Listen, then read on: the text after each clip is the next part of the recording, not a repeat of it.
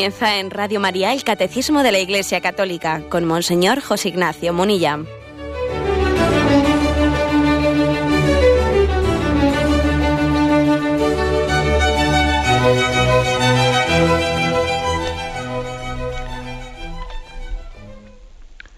Un cordial saludo a todos los oyentes de Radio María. Un día más, con la gracia del Señor, proseguimos el comentario del Catecismo de nuestra Madre la Iglesia.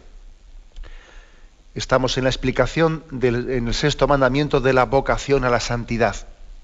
Entramos en un apartado que tiene como título la integridad del don de sí. Es verdad que el apartado anterior había sido la integridad de la persona, pero aquí hace un matiz muy interesante, como vais a ver, la integridad del don de sí, para explicar qué significa la castidad.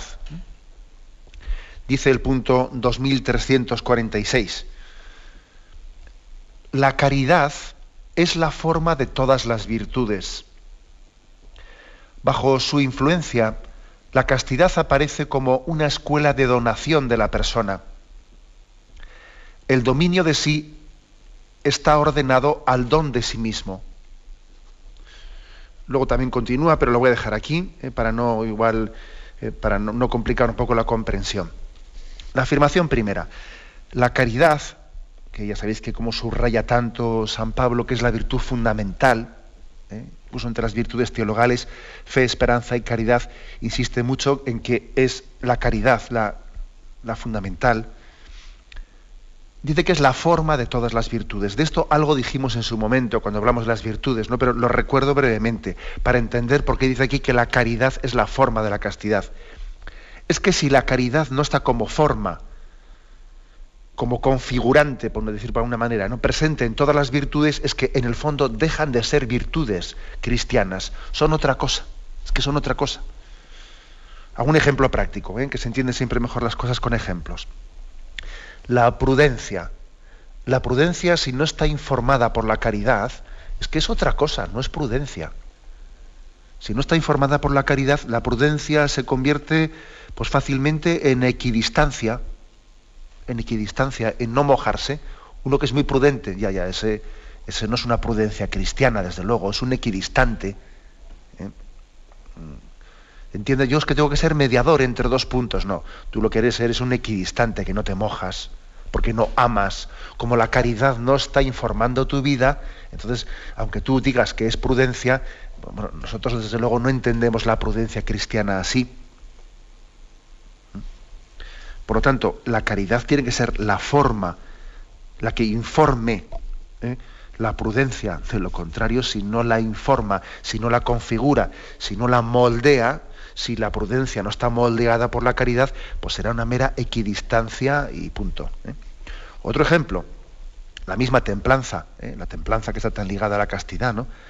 La templanza la templanza que es un poco pues la, que regula nuestra atracción hacia los bienes hacia los bienes sensibles no bueno si la templanza no está informada no está configurada por la caridad la templanza incluso se acaba reduciendo a un autodominio. Yo pues no tengo una especie de autodominio de mí mismo pues como si fuese un fakir no un fakir que, es capaz de me tumbo en una cama de clavos y no siento y ni no, no, eso no es la templanza cristiana. Eso es un mero autodominio, un tener como, como ideal, pues una especie de ideal apático de no sentir las cosas, ser un, eh, la apacella que se dice, ¿no? Eh, que decían los griegos, ese ideal en el que uno no siente y entonces tiene un autodominio totalmente de no siente la atracción hacia los bienes sensibles, ¿no? Y no, mire, eso no es templanza cristiana, eso es otro, eh, otra cosa. Además, con un riesgo grandísimo de que eso derive en soberbia, ¿no? Por el autodominio de uno mismo, yo. Eh, eso no es templanza cristiana. La templanza cristiana, sí, es la que modera la atracción que ejercen en nosotros los sentidos, en las pasiones, pero la templanza cristiana está moldeada por la caridad, o sea, por el amor. Es el amor ¿eh? el que modera, el que determina que moderemos la atracción hacia los bienes sensibles y no ese autodominio. Y podemos poner más ejemplos. ¿eh? La caridad, pues también tiene que ser la que dé la forma a la justicia, a la justicia. porque si, la justicia se desliga, ¿no? No, está configurada por la caridad, bueno, pues la justicia al final será pues una distribución equitativa, un cálculo de, distribución interesada, pues para que haya, para que a mí me respeten, yo respeto, y por lo tanto la justicia no deja de ser un cálculo, un cálculo de intereses, ¿no? de darle a cada uno lo suyo y así tenemos nuestro metro cuadrado bien, eh, bien eh, marcado y cada uno en su sitio y etcétera. ¿no? Bueno, eso no es la justicia cristiana. La justicia cristiana tiene que estar configurada por el amor. Si se trata de una distribución, pero, pero la configura el amor y no únicamente una eh, distribución equitativa fría. La propia justicia. Hasta la fortaleza también. Si la fortaleza no está configurada por la caridad, bueno, pues no deja de ser una demostración de fuerza. ¿eh? Y entonces, entonces deja, de, deja de tener esa, esa, capacidad que tiene la caridad de poner la fuerza al servicio del amor. ¿no? Y cuando la fuerza no está al servicio del amor, es que es otra cosa. ¿eh? Fácilmente también eh, deriva en una soberbia, en una soberbia, en una, afirmación de una falsa seguridad en uno mismo. Claro, todas las virtudes, he puesto el ejemplo de la prudencia, justicia, fortaleza, templanza, todas las virtudes tienen que estar informadas, formadas, configuradas, eh, conducidas por la caridad. De lo contrario, no son virtudes cristianas, son otra cosa. Bueno, pues hecha esta, eh, esta introducción, dice, bueno, y también en el caso de la castidad. O sea, que es que la, la castidad tiene que estar configurada por la caridad, de lo contrario no es, no es castidad cristiana. Y esto nos, viene muy bien para recordar que, por ejemplo, una cosa es la castidad cristiana y otra cosa, por ejemplo, es el, puritanismo. El puritanismo, la moral puritana, no tiene nada que ver con la virtud cristiana. Y mucha gente confunde castidad cristiana con puritanismo. Y es falso. Y esto es bueno hacer esta distinción, porque fijaros, el puritanismo, la moral puritana, pues nació allá por el siglo XVII en el mundo calvinista. ¿eh? En el calvinismo, allí es donde nació, donde se fue configurando la, eh, la, moral puritana. Bueno, sabéis que el calvinismo es una de las ramas del mundo protestante, y claro, existía un presupuesto en el mundo protestante que es que el pecado original, eso me lo habéis escuchado en muchos programas, que el pecado original, según Lutero, había corrompido completamente al hombre. ¿Eh? Así como los católicos pensamos que, hombre, el pecado sí que ha dañado la naturaleza, pero no la ha corrompido completamente. Mm. Sin embargo, el mundo protestante insiste mucho en que el pecado ha corrompido completamente la naturaleza humana. Algunos diréis, bueno, ¿y qué más dará, no? Que se diga que la ha corrompido completamente o la ha dañado, si al fin y al cabo, no, no, sí tiene mucha importancia. Vais a ver de ahí qué, cuestiones tan importantes se derivan en uno o en otro caso. Claro, desde, ese punto de partida de que el pecado ha corrompido completamente la naturaleza humana, entonces la doctrina luterana y aquí la calvinista, en este caso, la doctrina puritana, lo que viene a decir es que nosotros tenemos, que, el, humano lo que tiene que hacer es reprimir sus deseos, reprimirlos, ¿no? Reprimirlos porque están corrompidos por el pecado. Y además por un mandamiento divino. El puritanismo dice, el puritanismo que hay que reprimir todo deseo humano y todo afecto porque todo lo humano está corrompido y por lo tanto tiene que ser el amor divino, el amor divino el que mm, viva en nosotros. ¿eh? matando al hombre viejo, lo interpretan así, esa frase de San Pablo, luego hay que reprimir los afectos humanos y todas las pasiones humanas tienen que ser reprimidas para que sea el amor puro y divino únicamente el que viva en nosotros. Ese es el puritanismo, que no es, no tiene nada que ver esto con la doctrina católica sobre la virtud de la castidad. ¿eh? Bueno, pues claro, ¿qué se derivó del, del puritanismo? Del puritanismo se derivó bueno, es verdad que nació en el mundo calvinista, pero bueno, luego también tuvo sus influjos a través del jansenismo, tuvo también sus influjos en el mundo católico, aunque no entró, eh, no entró de una manera decidida, ¿no? pero a través del jansenismo sí que también pudo afectarnos en, momentos históricos determinados y, configurar ese puritanismo, configurar un tanto la predicación sobre la pureza y la castidad. ¿Mm? Entonces, esto, ¿qué es lo que que deriva? Pues que el puritanismo deriva una especie de insistencia muy grande en la, represión, de todos los afectos, de todo lo que sea mm, el impulso afectivo, sexual, etcétera, etcétera. Y esto cuando se reprime, en vez de, como vais a ver ahora, que, es la virtud católica, ¿no? en vez de cuando se integra en el amor, cuando, cuando se reprime, pues se suele derivar de ello pues una muchas situaciones de hipocresía, de una doble vida, ¿no? Una sociedad como era pues en aquellos siglos, en el siglo XVIII, la sociedad inglesa, etcétera, pues muy puritana en las formas, eh, muy guardando eh, todas las formas de, puritanismo en temas de sexualidad, pero luego teniendo una doble vida que no veas tú. ¿eh? Si igual, es decir, valorando mucho el puritanismo, pero como eso en el fondo no es real, pues tienes en el fondo una doble vida que acaba estallando de vez en cuando. De vez en cuando hace pum, ¿eh? por fuera guardando las cosas y por dentro estallando. ¿Por qué? Pues porque hay un mal planteamiento de partida, ¿no? Hay una, visión hipócrita de, guardar tremendamente las formas, las formas de pureza, pero en el fondo interiormente no haber integrado eh, la sexualidad en la persona, no haberla integrado, sino tenerla reprimida. Eso es el puritanismo. Bueno, eso no tiene nada que ver con la virtud católica de la castidad.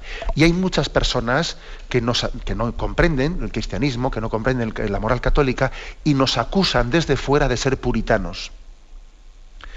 Y bueno, pues vamos a decir que la moral católica no es puritana, que se distancia claramente de esto que yo aquí he explicado, se distancia claramente. Y si en algún momento nos hemos también nosotros hechos cómplices de, algo, o sea, que nos ha, salpicado algo de este puritanismo que tiene este origen calvinista, si nos ha salpicado, que nos ha podido salpicar, ¿eh? pues creo que también tenemos que desprendernos de esto y explicar la virtud de la castidad pues, correcta y equilibradamente. Fijaros que a muchas personas les impactó mucho que Benedicto XVI, en su primera encíclica, Dios es amor, les impactó mucho cómo el Papa hablaba de que el amor integra eros y ágape. Claro, algunos estaban pensando que dijese, bueno, pues el amor cristiano es el... Eh, eh, Sabéis que hay una distinción entre eros y ágape, ¿no? Hay dos, son dos términos griegos que los dos se traducen por amor, pero eros es un amor eh, sensual, o sea, que, que, hace referencia al amor sensual, a la atracción, a la atracción física, ese es el amor de atracción física, el eros, y el ágape es un amor más espiritual que es el amor de olvido de uno mismo y entrega generosa. ¿Mm? Eros, de ahí viene erótico, y agape es el amor de olvido tal. Bueno, pues digo que lo que sorprendió a muchas personas es ver que el Papa en su encíclica decía que el amor, el amor mm, de Cristo, que se nos da como donación a nosotros, el amor humano, tiene que vivir el eros y tiene que vivir el agape, ambos dos integrados. Claro, como podéis ver, esto no tiene nada que ver con el puritanismo. El, puritanismo diría, reprimamos el eros para vivir el ágape. El catolicismo dice, no, no, integremos el eros en el ágape y pongámoslo uno integrado, es decir, esa fuerza humana, esa fuerza que Dios ha inscrito en la naturaleza humana. Es verdad que está herida por el pecado, pero no está totalmente corrompida por el pecado. Luego no hay que reprimirla, sino que hay que sanarla y reconducirla, integrarla, que es distinto, que es distinto, ¿no? Como veis es una matización muy importante. Vamos a intentar pues explicar este aspecto que en él nos jugamos mucho pues para la correcta comprensión de la virtud de la castidad. Tenemos un momento de reflexión y continuamos enseguida.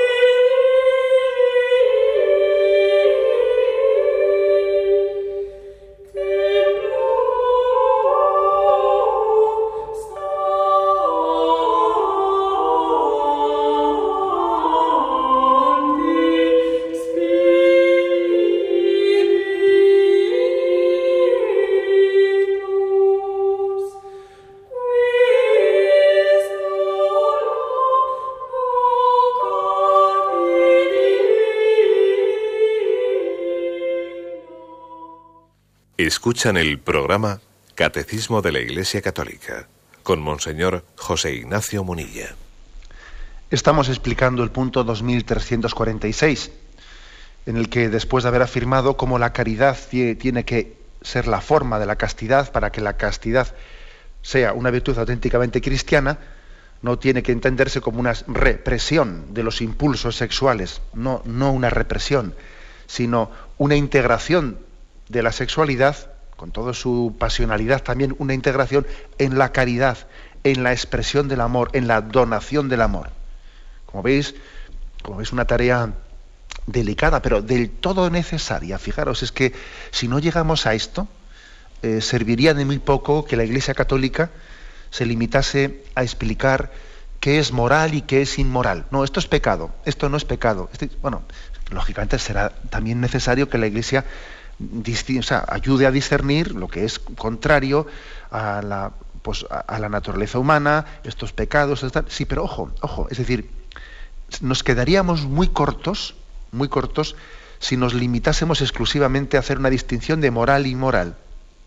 Es que además de eso, además de eso, es importantísimo el que ayudemos también y aquí, claro, no está únicamente el magisterio de la Iglesia, sino también tienen que entrar pues, una pedagogía, una escuela cristiana, una pedagogía, pues, unos orientadores familiares, unos psicólogos cristianos que ayuden también a aprender a amar, a enseñarnos a amar.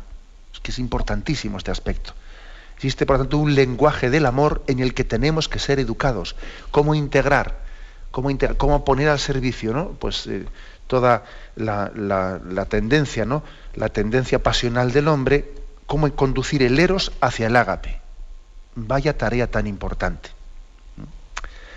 Porque fijaros, el cuerpo humano, esto fue Juan Pablo II el que lo, eh, el que lo subrayó mucho en aquellas famosas catequesis que él dio durante mucho tiempo sobre el lenguaje del cuerpo durante muchos miércoles Juan Pablo II hizo unas catequesis intentando también explicar, ah, apoyándose en el Génesis, etcétera, y, también en otros pasajes bíblicos, cuál es, qué significa el lenguaje del cuerpo.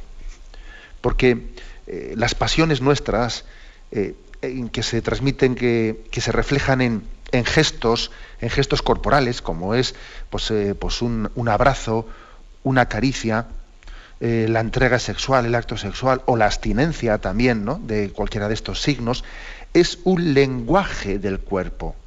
Es un lenguaje muy, lenguaje corporal, podríamos decir, muy importante, que tiene que ser verdadero y no falso. Y no falso. Que tiene que ser, por tanto, signo de un amor. Por eso dice aquí que la caridad tiene que configurar, tiene que ser la forma de la castidad. Luego, un amor casto de unos esposos es aquel en el que los gestos corporales eh, son verdaderos y explican lo que explican, son signos de un amor verdadero, están configurados no por esa caridad. ¿Qué ocurre? Pues que el auténtico drama, el auténtico drama de nuestra cultura es que ha habido una fractura muy grande entre, bueno, pues entre sexo y amor. Ha habido un olvido, un olvido de que el amor es la vocación a la que Dios nos ha llamado. Damos la espalda a Dios y al dar la espalda a Dios nos olvidamos de que Él nos ha creado con una vocación concreta para el amor. Y entonces, al olvidarse de eso, ¿qué ocurre? Que inmediatamente fractura entre sexo y amor, ¿no? Por una parte va el sexo y por otra parte va el amor el título de la película esa, que yo lo, he repetido muchas veces en este programa. ¿Por qué le llaman amor si quiere decir sexo? ¿Eh? Entonces, bueno, parece que ya estamos diciendo una cosa es una cosa y otra cosa es otra, ¿no? De vez en cuando al, sexo se le puede poner o quitar el amor como si fuese una cosa sobreañadida, ¿no? Eh, bueno, yo a mí también de vez en cuando me, gusta eh, realizar el sexo con amor, pero bueno, pero no tiene por qué realizarse siempre con amor, son dos cosas distintas, ¿no? O sea, como si el amor fuese un quita o pon que se le puede poner o quitar a la sexualidad. claro, entonces hemos, eh, hemos disociado totalmente las cosas. Y el lenguaje corporal es totalmente ambiguo, ambiguo. Porque entonces, según esto, los gestos corporales y sexuales pueden significar cosas totalmente distintas, ¿no? Pues un abrazo de amor puede significar un egoísmo absoluto o un abrazo de amor puede significar una entrega. Madre mía, entonces el lenguaje es totalmente confuso, es totalmente mentiroso. Ya no sé lo que significan los gestos. Entonces la palabra hacer el amor, madre mía, puede ser, o sea, puede ser la palabra. No hay una palabra más manipulada, yo creo que en el lenguaje, que la palabra amor, porque puede significar cosas totalmente opuestas, ¿no?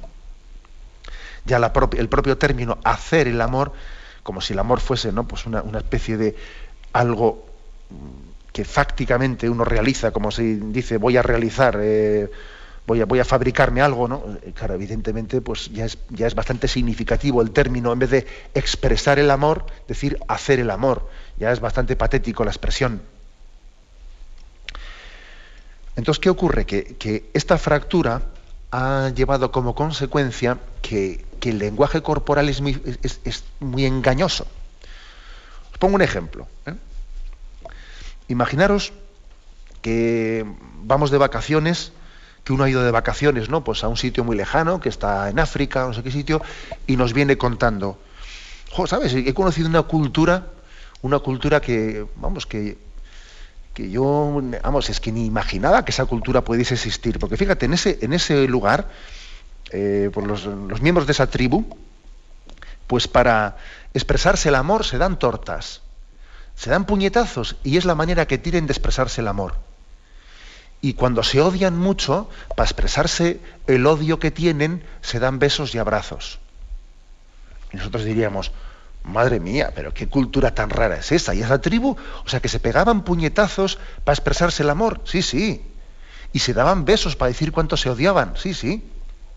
Diríamos, pero bueno, pero, nos sorprendería tremendamente, ¿no? Porque diríamos, esa cultura, esa cultura está patas arriba, ¿no?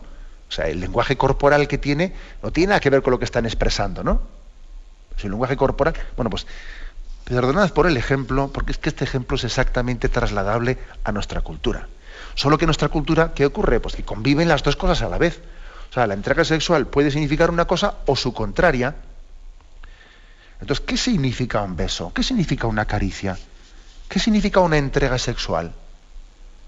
Claro, la entrega sexual significa o no significa un, todo lo mío es tuyo, todo lo tuyo es mío. La entrega sexual no significa acaso eso que se dice en el matrimonio, en las alegrías, en las penas, en la salud, en la enfermedad, seré tuyo para siempre.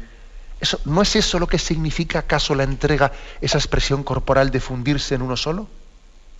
Ah, es que claro, eh, es que es así. Es decir, lo que significa corporalmente la entrega plena de la sexualidad es un todo lo mío es tuyo y todo lo tuyo es mío. Es decir, no somos dos, sino una sola carne. Somos plena comunión. Somos. Ese es el lenguaje corporal. Si no significa eso, estamos mintiendo. Estamos mintiendo. Estamos entrando eh, pues en, una, en, una, disociación completa entre lo corporal y lo espiritual. Estamos eh, de alguna manera desfigurando el lenguaje corporal, lo que Dios dejó inscrito. ¿eh?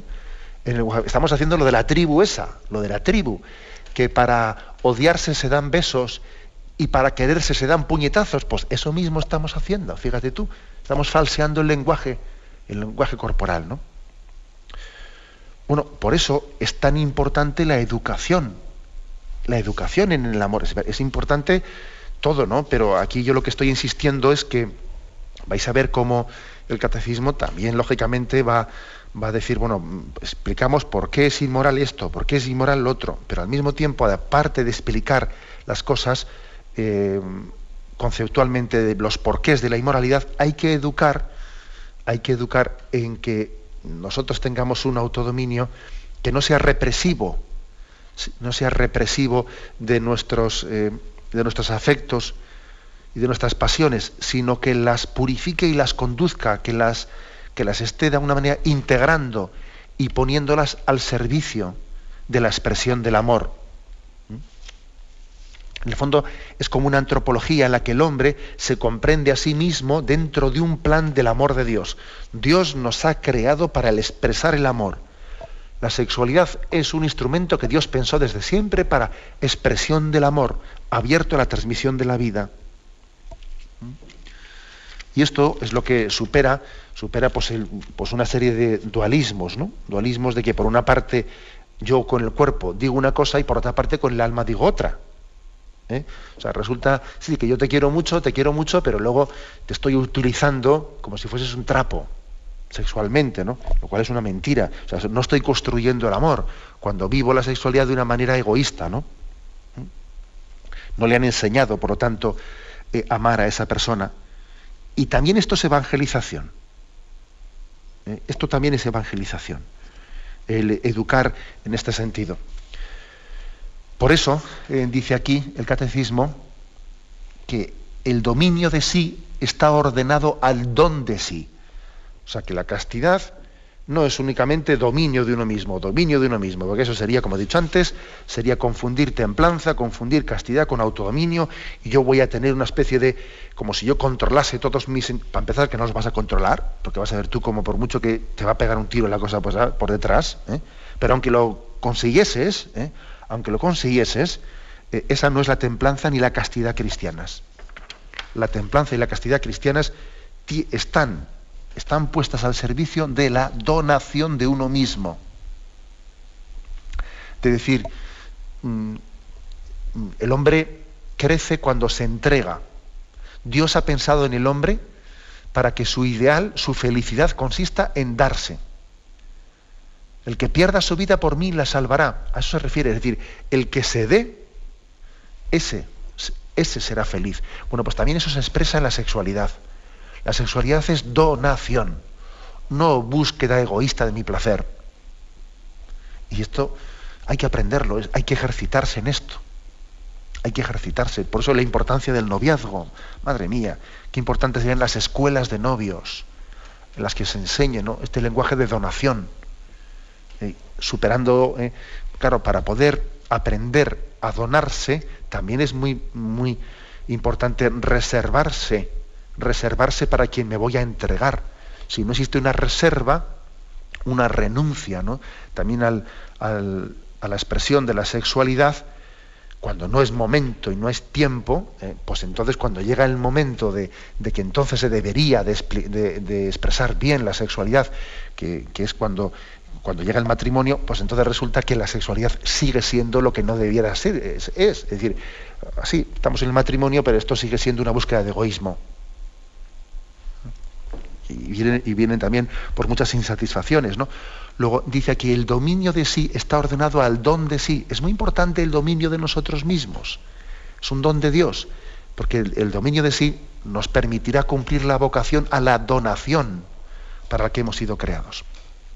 Y la última frase que habíamos dejado sin leer de este punto 2346, la última frase es, la castidad conduce al que la práctica a ser ante el prójimo eh, un testigo de la fidelidad y la ternura de Dios. Es decir, mm, estamos llamados, en, viviendo la virtud de la castidad, la virtud de la castidad que como ya dijimos en su día, es vivir la sexualidad conforme al propio estado de vida, los casados como casados, los, los solteros como solteros, los consagrados como consagrados. La castidad nos permite expresar el amor y la ternura de Dios. Me acuerdo que hubo un oyente pues que, hizo una llamada diciendo pues, de cómo él también, pues por la gracia de Dios, vivía también su entrega, su entrega sexual y él experimentaba también que en ella, cuando se hacía, ah, pues claro, pues eh, conforme a este plan divino, conforme a este plan divino, que él sentía que era instrumento de la expresión del amor de Dios a su esposa, o de la esposa, o, viceversa, ¿no? O en sentido contrario. o sea, es decir, que la sexualidad tiene que llegar a convertirse en una expresión de ese amor, amor de Dios ¿eh? hacia cada uno de nosotros a través de la expresión del matrimonio. Es así, o sea, totalmente integrado. Como veis, el eros integrado en el ágape. Es que si no vivimos un dualismo entre cuerpo por un lado y alma por el otro lado, vivimos una disociación que implica que algo no hemos hecho bien desde el principio. Pero claro, todo esto supone una educación, supone un acompañamiento y, y por eso la Iglesia que es madre, pues quiere también que, eh, exista pues toda una psicología cristiana, que exista una eh, antropología cristiana, una pedagogía cristiana, eh, etcétera, etcétera. Ser testigos de la fidelidad y de la ternura de Dios. Y eso se hace viviendo la castidad y expresando la sexualidad cuando, cuando es el momento, ¿no? Y sabiendo abstenerse cuando es el momento. De, esta manera somos testigos de la fidelidad y de la ternura de Dios. Tenemos un momento de reflexión y continuamos enseguida.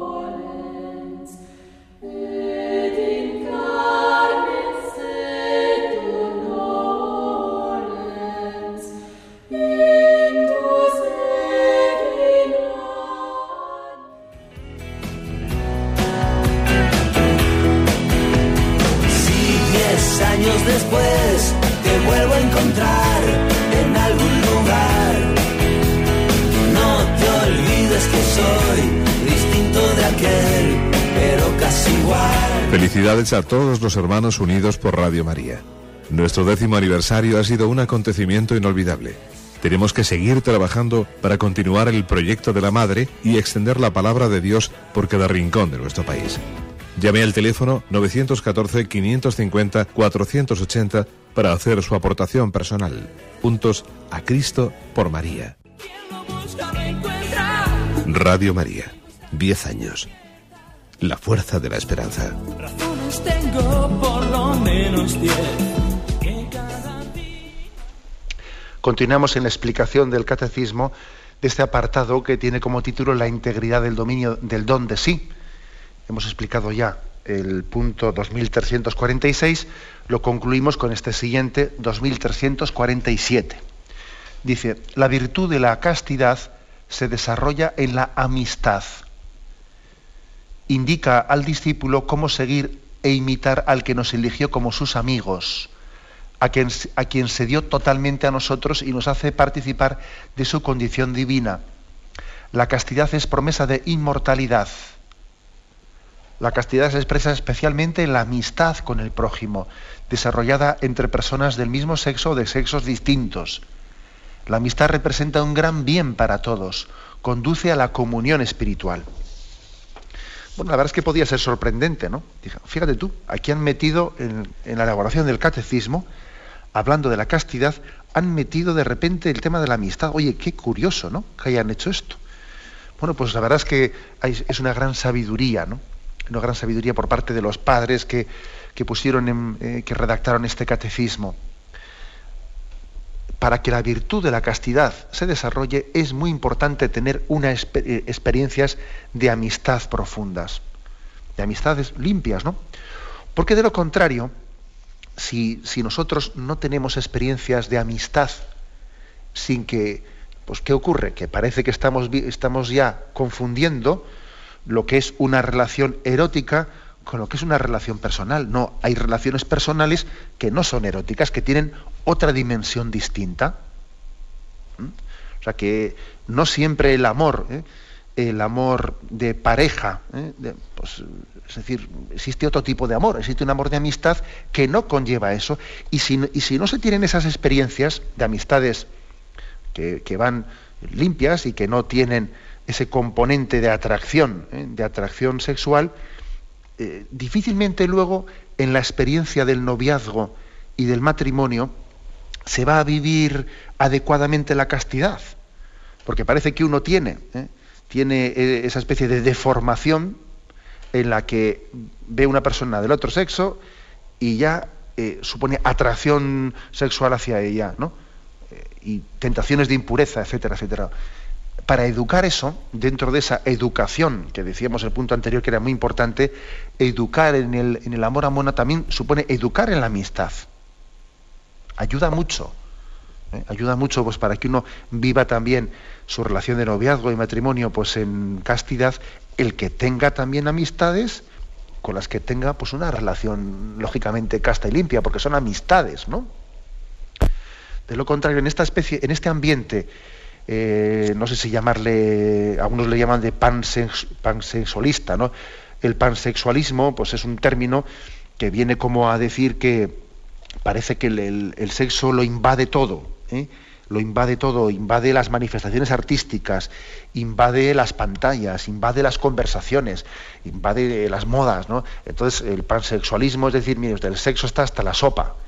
Entonces, claro, casi me parece imposible tener una amistad en la que no se meta eh, pues, eh, la atracción sexual por medio. Y en el trabajo, pues eh, con los compañeros de trabajo y las compañeras de trabajo ya todos son comentarios, chistes, lo otro. Entonces, vamos a ver, ¿se puede, ¿se puede tener amistad sin tener el aspecto sexual de por medio?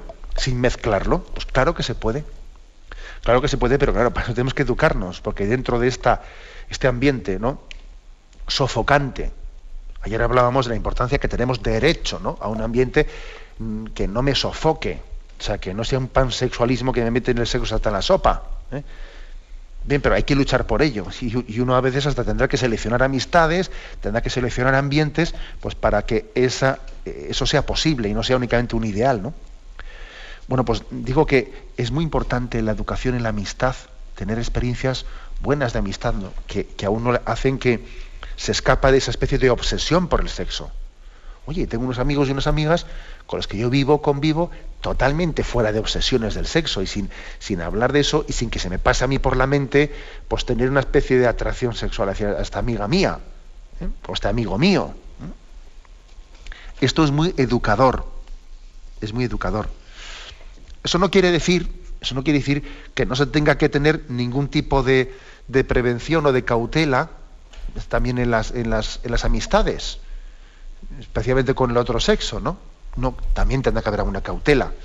Eh, pues, por ejemplo, ¿no? pues, será prudente que pues, un hombre casado, eh, un hombre casado pues, eh, tenga algunas amigas con las que queda de vez en cuando a, pues a solas para cenar con ellas y le dice a su mujer, oye cariño, que me voy hoy a cenar con mi amiga y me voy con ella, igual nos vamos a ir juntos de viaje, pero vamos, ya sabes que es mi amiga sin más, ¿no? Hombre, vamos a ver. es decir, también hay que cuidar los ideales para que no nos autoengañemos. Se puede tener una amistad estando casado, por ejemplo, ¿no? ¿Se puede tener una amistad con una persona del otro sexo? Sí, claro que se puede tener una amistad y además es buenísimo tenerla, ¿no? Y nos puede ayudar mucho para vivir, pero lógicamente también eso tiene que estar eh, en un entorno, en un entorno en el que se integre las cosas, o sea, no, porque de lo contrario me puedo estar yo autoengañando. ¿eh?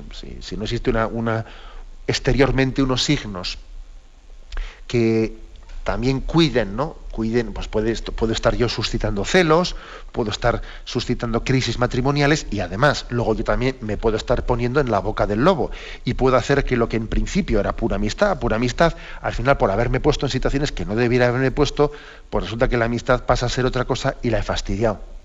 ¿eh? Y la he fastidiado.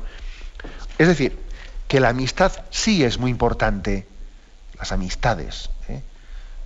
Pero eso no quiere decir que las amistades puedan ser, eh, puedan de, una manera indiscriminada, indiferenciada, etcétera, puedan ser vividas sin, digamos, sin también unas garantías de prudencia en el discernimiento de cómo se viven, etcétera. No será prudente que un hombre casado tenga una, una amiga con la que se va un fin de semana. ¿eh? Cariño, te dejo con los niños que yo me voy este fin de semana con una amiga. Pero hombre, eso, eh, la amistad sí es posible. Es deseable que uno tenga amistades de su mismo sexo y del otro sexo. Es conveniente y deseable, pero tiene que ser, tiene que ser vivido en equilibrio con su relación esponsal. En un equilibrio en el que quizás lo más prudente es que se integre también a su propia esposa en esas amistades. Es lo más lógico, ¿no? Que mis amigos también sean amigos de mi mujer. Eh, de lo contrario, como haya una dicotomía entre mis amistades o mi, mi relación esponsal, pues eso, eso puede hacer pum máxime pues en esta, en esta sociedad en la que también pues todo está hipererotizado ¿no? y nadie está libre de las tentaciones. Pero también hay que tener mucho cuidado, fijaros bien, con el tema de los celos sofocantes, ¿no?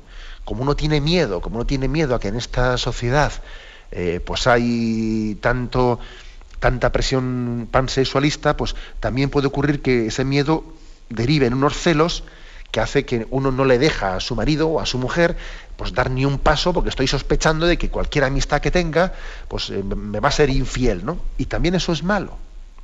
También eso es malo porque eh, también la confianza eh, construye el amor. La confianza construye el amor. Pero también matizo, la prudencia también construye el amor. Luego las dos cosas, la prudencia y la confianza, en un equilibrio en que quizás lo más lo más prudente es decir que hay que integrar al esposo o a la esposa en el círculo de mis amistades, ¿no? De manera que no se vivan dos mundos distintos, mis amistades y mi mujer y mis hijos por el otro lado. No, todo ello hay que, hay, hay que integrarlo. ¿eh? Hay que integrarlo. Por eso, eh, este punto 2347, fijaros, nos habla de la importancia de la educación, no solo en el lenguaje humano, no solo en el lenguaje corporal sexual, eh, también al mismo tiempo hay que educar en vivir las amistades. Las amistades a otro nivel, sin que la sexualidad mm, tienda a llenarlo todo, sin que caigamos en esta obsesión por el sexo, que parece que no hay otro tema. ¿eh? Y todo se queda configurado por ello.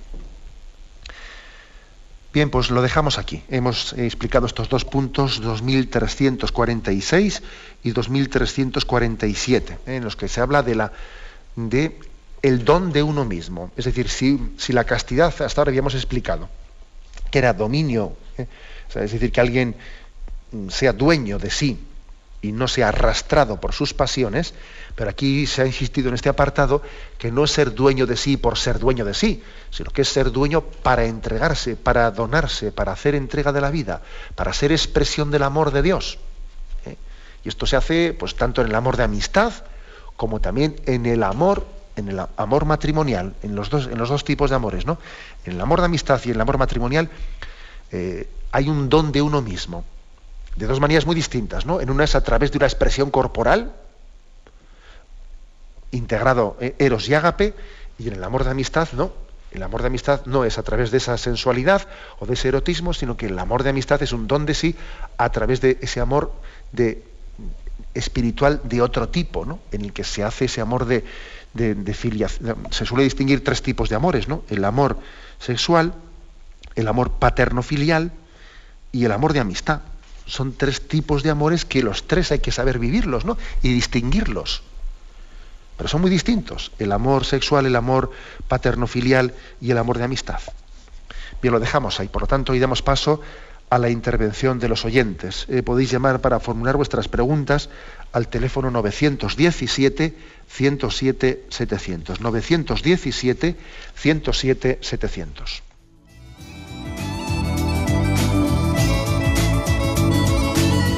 ¿Le gustaría tener sus programas favoritos de Radio María en CD o DVD? Ahora es posible.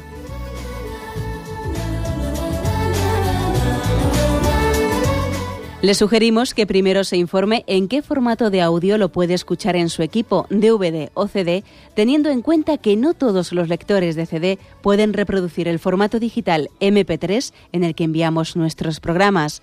Y luego, si quiere en su casa esos programas que tanto le gustan, solo tiene que escribir una carta a Radio María, Paseo Lanceros 2, primera planta 28024, Madrid indicando si lo quiere en CD o DVD y cuántos programas. También le rogamos que escriba su nombre, dirección y no se olvide de facilitarnos un teléfono de contacto para cualquier duda que nos surja.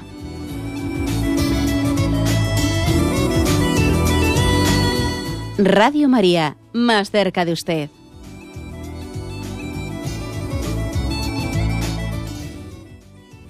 Escuchan el programa Catecismo de la Iglesia Católica con Monseñor José Ignacio Munilla.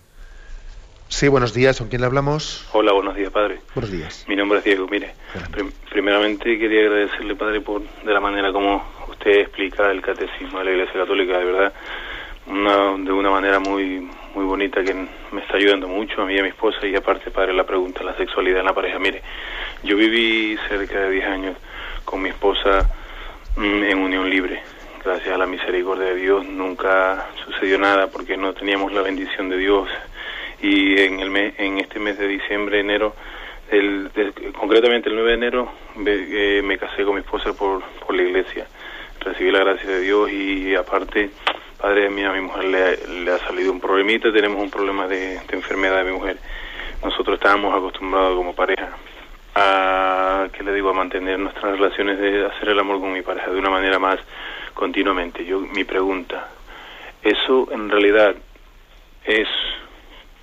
ante los ante los ojos de Dios, ante ante la, la vida que deseamos, deseamos llevar, está bien llevado de esa manera o deberíamos de cierta manera como pareja ante Dios porque es un deseo mutuo tanto con mi mujer de amor y de y de afecto de los dos de hacerlo no no no no nos no, no, no somos una pareja que decimos no hoy no que si podemos hacerlo de una manera muy a diariamente lo hacemos.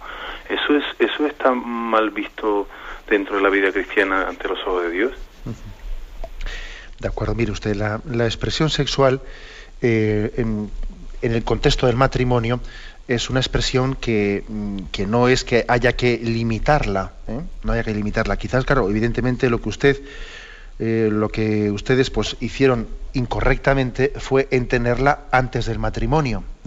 ¿Por qué? Pues porque en el antes del matrimonio, en esos 10 años que vivieron de unión libre, bueno, pues todavía el, el, grado de compromiso y de decisión y maduración de entrega plena pues no se había producido, ¿eh? pues eran perfectamente libres, no tenían un compromiso en una alianza de amor tomada delante de Dios de ser uno para el otro y podían haber eh, roto y entonces esa expresión sexual que, tenían antes de unirse el matrimonio pues tenía algo de tenía algo de no verdadero, de no de no pleno, ¿no?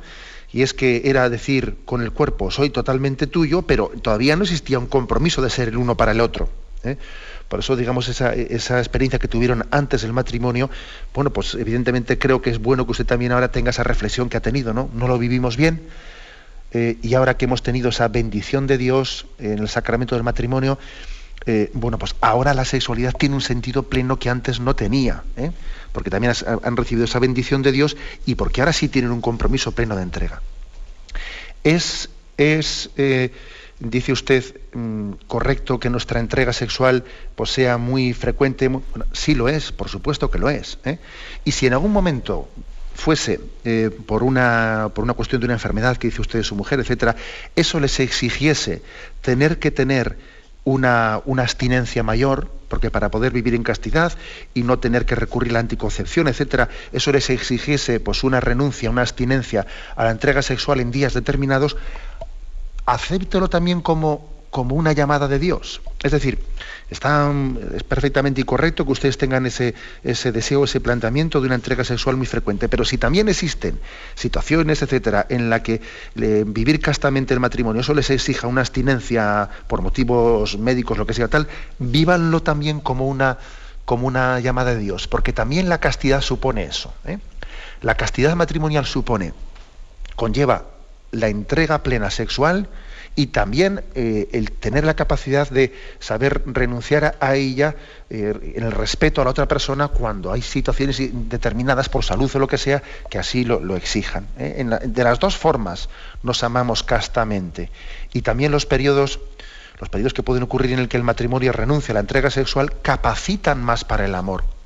Capacitan más para el amor porque también el saber renunciar capacita luego más a amar ¿eh? el tener también esa capacidad de renuncia, eh, lejos, de, lejos de incapacitar, todavía planifica más que la entrega cuando se, tiene, es más voluntaria. ¿eh?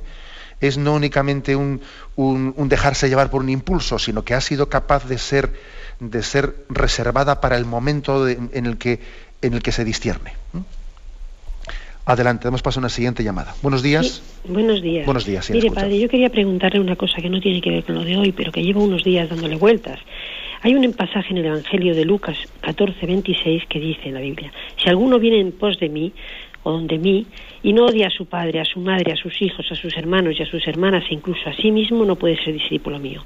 Yo ya sé que esta frase no es lógica, dicha así, pero ¿por qué lo ponen en, en, el pasaje del Evangelio? Porque una cosa es posponer y otra cosa es odiar, ¿no? Que me lo explicara un poquito. Bien, bueno, lógicamente, mire, a la hora de traducir la Biblia no siempre es fácil. ¿eh? Y quizás lo que la Iglesia no puede hacer es decir, vamos a buscar unos términos que sean, digamos, los más adaptados a, la comprensión de nuestros días. No, no suele ser ese el criterio de la Iglesia.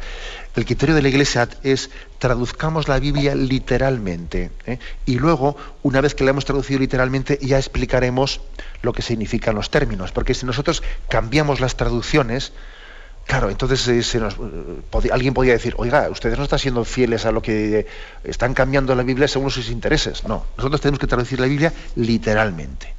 Y ahora, una vez traducida, pues vamos a ver, eh, vamos a ver cómo, lo interpretamos. Entonces, evidentemente, es, evidente que cuando dice aquí el que no odia a su padre y a su madre, está haciendo una referencia a un anteponer, ¿eh? a un anteponer, por ejemplo, el apego al padre o a la madre a la vocación de Dios. ¿eh? O sea, que podía ocurrir, por ejemplo, el hecho de que alguien esté, esté sencillamente eh, no amando en el debido orden y equilibrio. Por tanto, yo haría la siguiente interpretación. Cuando se dice odiar al padre y a la madre, en el fondo se refiere odiar o repudiar mi sentimiento de apego, que puedo tenerlo. ¿eh? O sea, que igual yo, por ejemplo, la típica persona que tiene un apego hacia sus padres que le impide crecer, le impide casarse, le impide escuchar la, llamada del Señor en la, a la vida consagrada, ¿eh? es, es, una, eh, una incapacidad de poder seguir una vocación matrimonial, una vocación a la vida consagrada, porque tiene un apego desmedido hacia su familia, ¿no?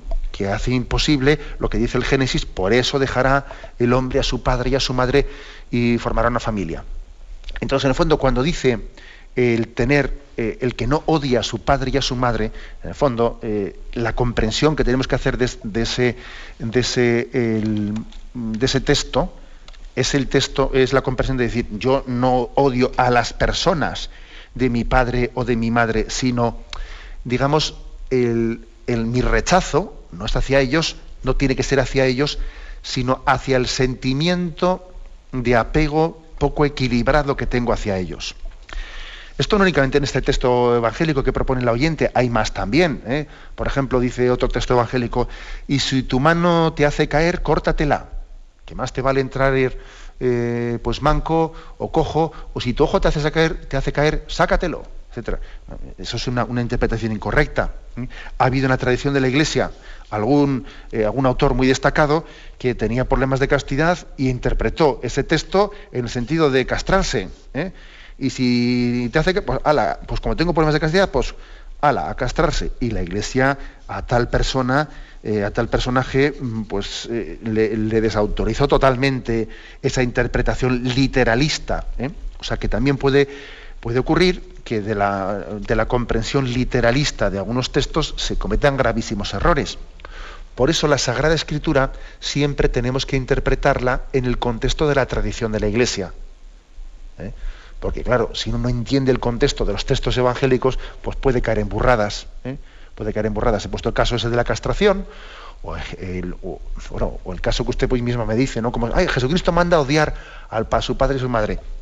¿Cómo va a mandar a odiar si él mismo dice, el que no honra a su padre y a su madre, es decir, hay que integrar la Sagrada Escritura y no sacar un texto de su contexto. Pero al mismo tiempo nosotros tenemos obligación de cuando traducimos la Biblia, la traducimos literalmente y luego ya la explicamos. ¿eh? Bueno, lo dejamos aquí y nos despedimos con la bendición de Dios Todopoderoso, Padre, Hijo y Espíritu Santo. Alabado sea Jesucristo. Thank you.